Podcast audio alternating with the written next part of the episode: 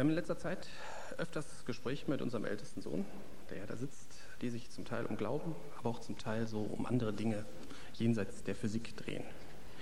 Und dabei kommt doch indirekt immer wieder die Frage auf, wo Gott ist. Ich habe mich mit meiner Frau darüber unterhalten, was sie vorschlägt, worüber man heute nachdenken könnte. Und da meinte sie, ich soll auch mal darüber sprechen, wo Gott ist. Ja, Juri Gagarin, wisst wer das ist? Ja? Alina, wer ist Juri Gagarin? Das wäre der erste Mann im Weltraum.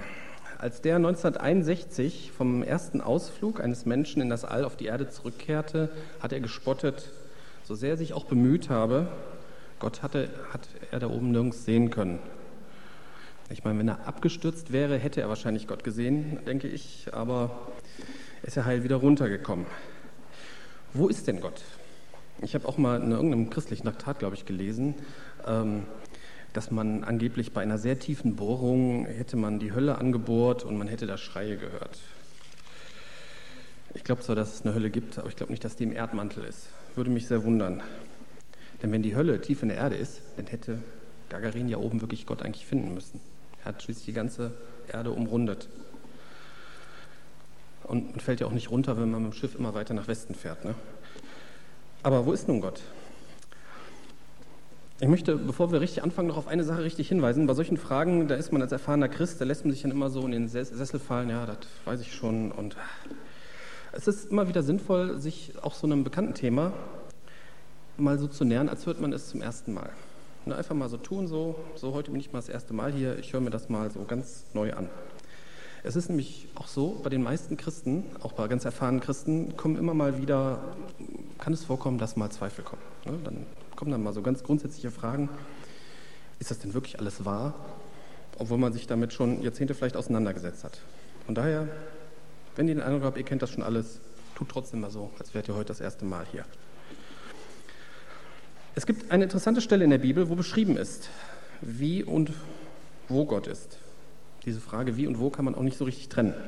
Das ist in Apostelgeschichte 17, 22 bis 31. Da hält der Apostel Paulus eine Rede vor Bürgern in Athen und er bezieht sich da auf einen Altar, den er in Athen gesehen hatte, der einem unbekannten Gott gewidmet ist. Und dabei beschreibt er, wie und wo Gott ist.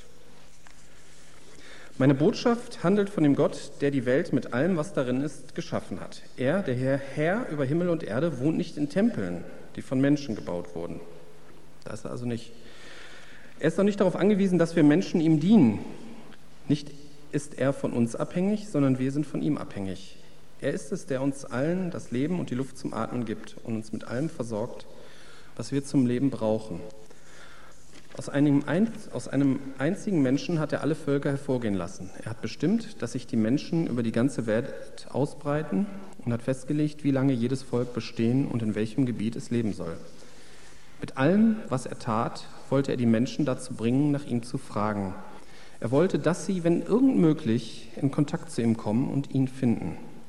Er ist ja für keinen von uns in unerreichbarer Ferne. Denn in ihm, dessen Gegenwart alles durchdringt, leben wir, bestehen wir und sind wir.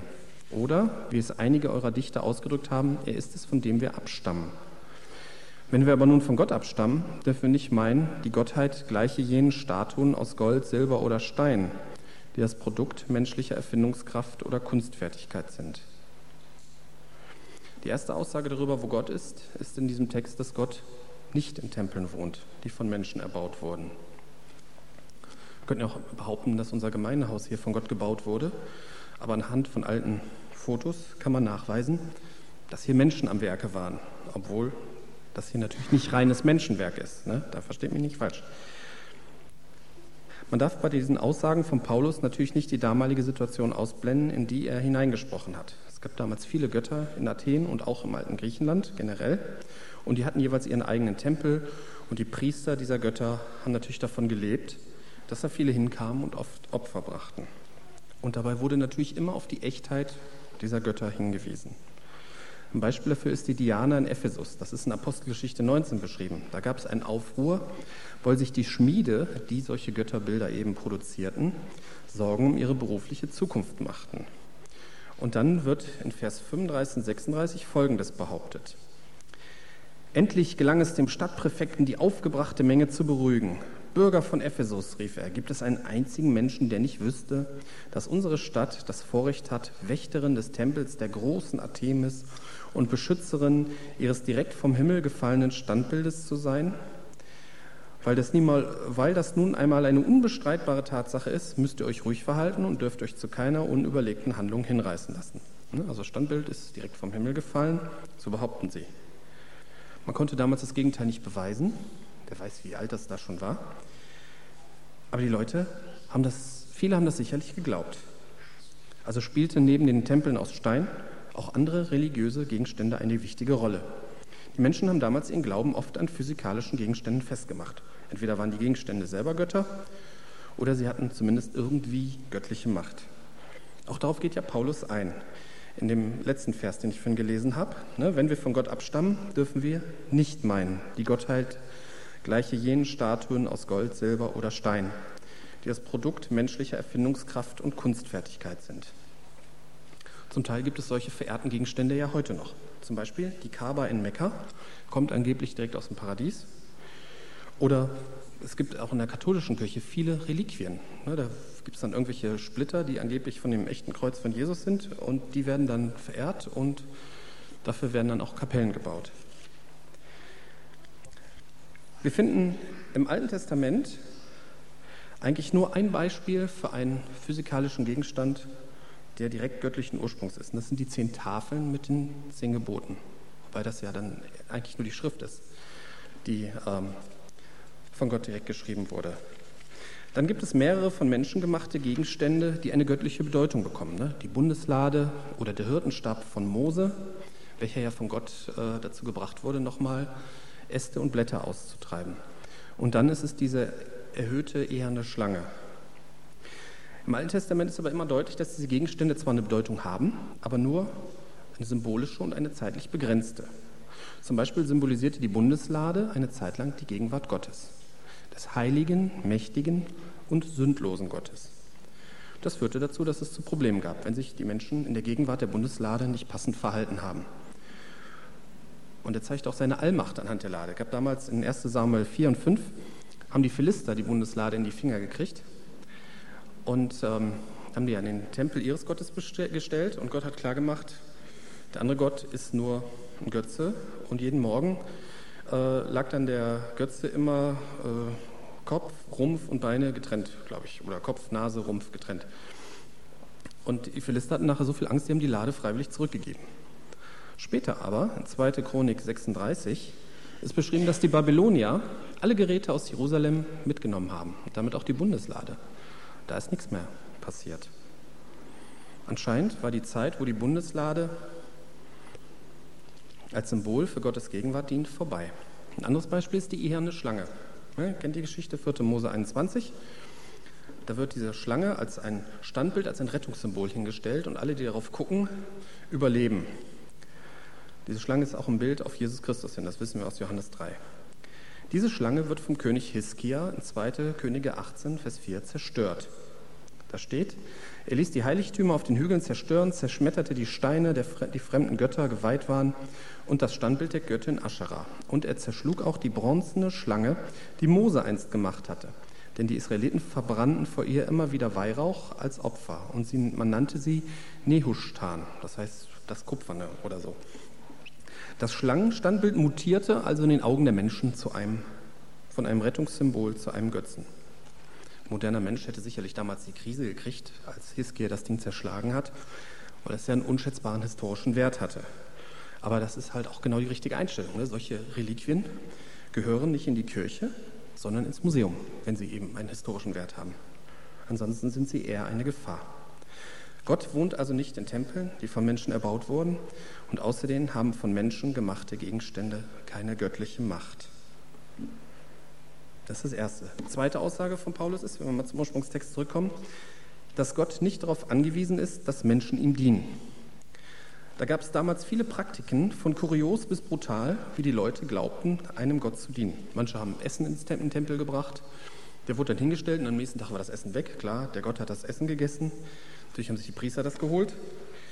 Andere waren eine Zeit lang Tempelprostituierte, haben das auch als religiösen Dienst an ihrem Gott gesehen. Und zu Zeiten des Alten Testaments, ist auch von berichtet, gab es sogar die brutale Praktik, dass Kinder äh, Götzen geopfert wurden. Auch heute denken viele Menschen, dass sie mit bestimmten Taten Gott einen Gefallen täten. Ne, es gibt zum Beispiel in vielen Ländern Verfolgung von Andersgläubigen und die Täter denken, sie tun ihrem Gott damit einen Gefallen. Da gibt es eine schöne Stelle in Richter 6, dass man solchen Tätern am liebsten zurufen möchte. Ähm, da fordern die Männer der Stadt von Joasch, liefere uns deinen Sohn aus. Er muss sterben, denn er hat den Altar Baals niedergerissen und die Götterstatue umgehauen. Hm? Heute würde man sagen, er hat die Religion kritisiert oder so. Äh, der das war der Sohn von Joasch, war Gideon, der war noch ein bisschen krasser. Der hat die Götterstatue umgehauen. Joasch antwortete den Versammelten, wollt ihr etwa Baal verteidigen? Wollt ihr ihn retten? Wer für Baal kämpft, wird noch in dieser Nacht getötet. Wenn Baal wirklich ein Gott ist, dann soll er doch für sich selbst dafür, soll er doch selbst sich dafür rächen, dass sein Altar zerstört worden ist. Das sagt doch eigentlich alles aus.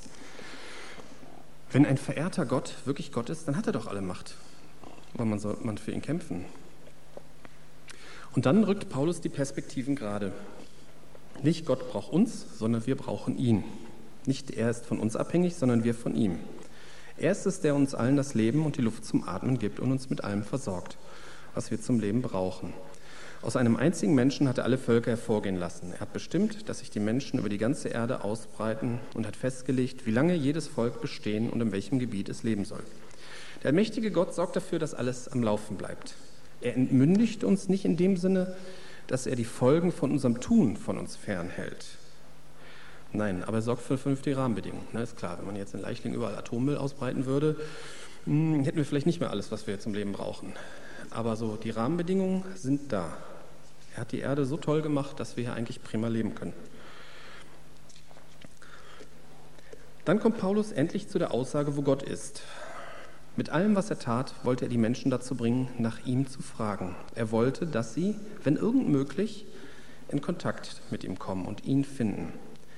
Er ist ja für keinen von uns in unerreichbarer Ferne, denn in ihm, dessen Gegenwart alles durchdringt, leben wir, bestehen wir und sind wir. Oder wie es einige eurer eigenen Dichter ausgedrückt haben, er ist es, von dem wir abstammen.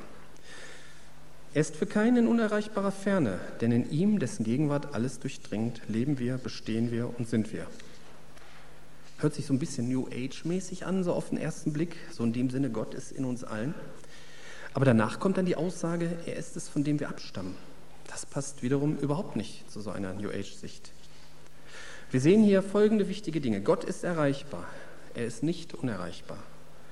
Er will und sucht den Kontakt zu jedem Menschen. Genauer gesagt, er will uns dazu bringen, dass wir ihn suchen. Er ist erreichbar. Aber wo ist er? Gott ist physikalisch nicht messbar. Man kann ihn auch im Weltraum nicht sehen, sonst hätte Gagarin ihn ja damals gesehen. Also muss es irgendwie eine geistliche Dimension geben, eine geistliche Welt geben, wo Gott ist. Die können wir nicht sehen, aber wir können manchmal spüren, dass sie da ist. Dazu kommt, dass wenn wir von Gott abstimmen, ihn ähnlich sind abstammen, weiß, dann sind wir ihm ähnlich und er weiß, wie wir ticken. Da sollte doch ein Kontakt möglich sein. Nun gibt es aber das Problem, dass man manchmal den Eindruck hat, dass diese geistliche Dimension sehr weit weg ist und dass Gott eben nicht da ist. Also ich habe schon mehrere Leute kennengelernt, die mir gesagt haben, sie hätten es mit Gott probiert und haben gebetet und es ist nichts passiert. Manche waren auch von dem enttäuscht, was sie zum Teil Schlimmes erlebt haben und fragten sich, wo ist Gott? Und kamen zu dem Schluss, Gott ist nicht da. Es gibt auf solche Aussagen viele Antworten und sie sind alle irgendwie schwierig. Ne? Also die einfachste Antwort darauf ist keine Ahnung, was zwar ehrlich ist, aber nicht unbedingt hilft. Man kann versuchen, solche Situationen zu erklären, aber da gerät man leicht in verschiedene gefährliche Fahrwasser. Zum einen kann man leicht zu Gottes Anwalt werden, indem man versucht zu begründen, dass das Schlimme, das der andere erlebt hat, bestimmt einen tieferen Sinn hat. Oder man kann so werden wie die Freunde von Hiob, indem man versucht zu erklären, warum der andere ja bestimmt irgendwie mitschuldig an seinem Leid ist und Gott gar, daher gar nicht so viel falsch gemacht haben kann. Das ist natürlich alles Quatsch, weil kaum jemand individuell empfundenes Leid und Trauer nachvollziehen kann. Man kann nur helfen, indem man halt irgendwie da ist, ohne kluge Ratschläge zu geben. Interessant ist, dass Paulus sich hier gar nicht zu diesem Problem äußert. Ich lese nochmal den Text vorhin, den, den Schluss davon vor und lese dann weiter, was ich vorhin ausgelassen habe. Mit allem, was er tat, wollte er die Menschen dazu bringen, nach ihm zu fragen. Er wollte, dass sie, wenn irgend möglich, in Kontakt mit ihm kommen und ihn finden. Er ist ja für keinen von uns in unerreichbarer Ferne. Denn in ihm, dessen Gegenwart alles durchdringt, leben wir, bestehen wir und sind wir. Oder wie es einige eurer eigenen Dichter ausgedrückt haben, er ist es, von dem wir abstammen. Wenn wir aber nun von Gott abstammen, dürfen wir nicht meinen, die Gottheit gleiche jenen Statuen aus Gold, Silber oder Stein, die das Produkt menschlicher Erfindungskraft und Kunstfertigkeit sind. In der Vergangenheit hat Gott gnädig über die Verfehlungen hinweggesehen, die die Menschen in ihrer Unwissenheit begangen haben. Doch jetzt fordert er alle Menschen an allen Orten zur Umkehr auf. Er hat nämlich einen Tag festgesetzt, an dem er durch einen von ihm bestimmten Mann über die ganze Menschheit Gericht halten und über alle ein gerechtes Urteil sprechen wird. Diesen Mann hat er vor aller Welt als den künftigen Richter bestätigt, indem er ihn von den Toten auferweckt hat. Ist klar, da geht es um Jesus Christus. Paulus setzt hier einen ganz anderen Schwerpunkt. Du Mensch bist von Gott getrennt. Also komm. Ich habe ein bisschen überlegt und ähm, ich will es mal mit folgendem Beispiel vergleichen. Ne? Wir sind auf einer Kreuzfahrt und ein Mann bekommt mit einem anderen Mann Streit. Er ist vielleicht im Recht, aber er macht auch so ein bisschen aus einer Mücke einen Elefanten. Das Problem ist, dieser andere Mann ist ein Gangster. Und er schickt nachts seine Leute und lässt den ersten Mann über Bord werfen. So ein bisschen hämisch werfen sie ihm noch einen Rettungsring hinterher. Keiner merkt was und der Mann, der über Bord geworfen wurde, hat auch noch Glück im Unglück, kommt nicht in die Schiffsschraube und kann sogar den Rettungsring ergreifen. Nun treibt er eine Zeit lang alleine im Meer herum, hat natürlich Angst, aber ärgert sich auch über den Verbrecher, der ihn so schlimm behandelt hat. Natürlich hinkt das Bild ein bisschen, aber ich stelle mir so den typischen Mensch vor, der sich ungerecht behandelt fühlt, der so ein bisschen mit der Welt hadert, der ist dann im Meer mit seinem Rettungsring und alles ganz übel. Nun kommt ein anderes Schiff und sucht nach dem Treibenden. Hier müssen wir eine kleine Ergänzung in unserem Bild machen. Stellen wir vor, dass der Treibende so eine Trillerpfeife wie aus Titanic hat und sich so bemerkbar machen kann. Ne? Titanic, zumindest die Frauen kennen das alle. Wir merken in diesem Bild, dass die ungerechten Behandlungen, die er ertragen musste, im Vergleich zu der Tatsache, dass er das andere Schiff erreichen muss, völlig unwichtig sind. Und genauso beschreibt es Paulus hier. Doch jetzt fordert Gott alle Menschen an allen Orten zur Umkehr auf zu ihm, zu Gott hin. Also alles, worüber sich ein Mensch ärgert, was ihn verletzt hat, ist erst einmal völlig egal. Wenn er erst einmal an Bord ist, dann kann er sich um das kümmern. In Gottes Nähe kann vieles heil werden, woran man gar nicht mehr so glaubt. Allerdings ist hier nicht nur die Rede davon, sich zu Gott hinzubewegen, sondern hier tauchen auch noch Worte wie Verfehlungen, Gericht, Urteil und Richter auf. Hier spielt das, was andere mir angetan haben und woran andere schuld sind, erstmal keine Rolle. Erst einmal muss das zwischen mir und Gott geklärt werden. Dann wird die Klärung zwischen mir und meinen Mitmenschen in Angriff genommen. In dem letzten Vers ist von Jesus Christus als dem Richter die Rede, der ein gerechtes Urteil über mich und dich sprechen wird. Und natürlich muss man zuerst einmal für sich selber alleine vor Gott akzeptieren, was das gerechte Urteil ist und warum ich es nötig habe, zu Gott umzukehren. Ja, wie ist denn Gott nun da, wenn wir zu ihm umgekehrt sind? Das ist so quasi das dritte Kapitel, oder? Wir finden einige Beschreibungen, wie man zu Gott steht, wenn man zu Gott umgekehrt ist. Ja, Gottes Kind steht in Johannes 1, Vers 12 oder Jesu Freund, Johannes 15 oder Jesu Bruder oder Schwester, Matthäus 12. Diese Bezeichnungen zeigen deutlich, dass es sich um eine enge Beziehung handelt, mit dem man mit dem allmächtigen Gott auf Du und Du. Und dann kann man sich dem Problem mit den Mitmenschen widmen. Man kann um Vergebung bitten, man kann auch selber vergeben. Und man kann auch in der tiefsten Schwärze sicher sein, dass Jesus Christus da ist. In dem Psalm gibt es viele Beispiele, wo der Psalmist Gott sein Leid klagt. Wir haben das ja vorhin auch gehört, der Ralf Peter hat ja vorhin einen Psalm vorgelesen. Und dabei kommt man oft zu einer anderen Sicht oder man erfährt direkt Hilfe.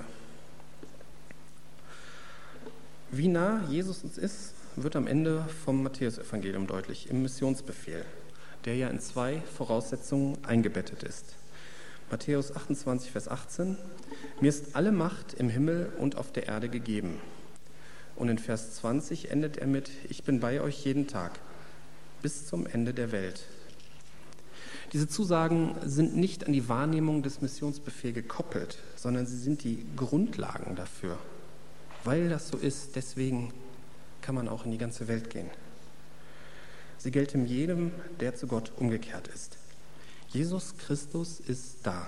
Er ist bei uns jeden Tag bis zum Ende der Welt. Amen.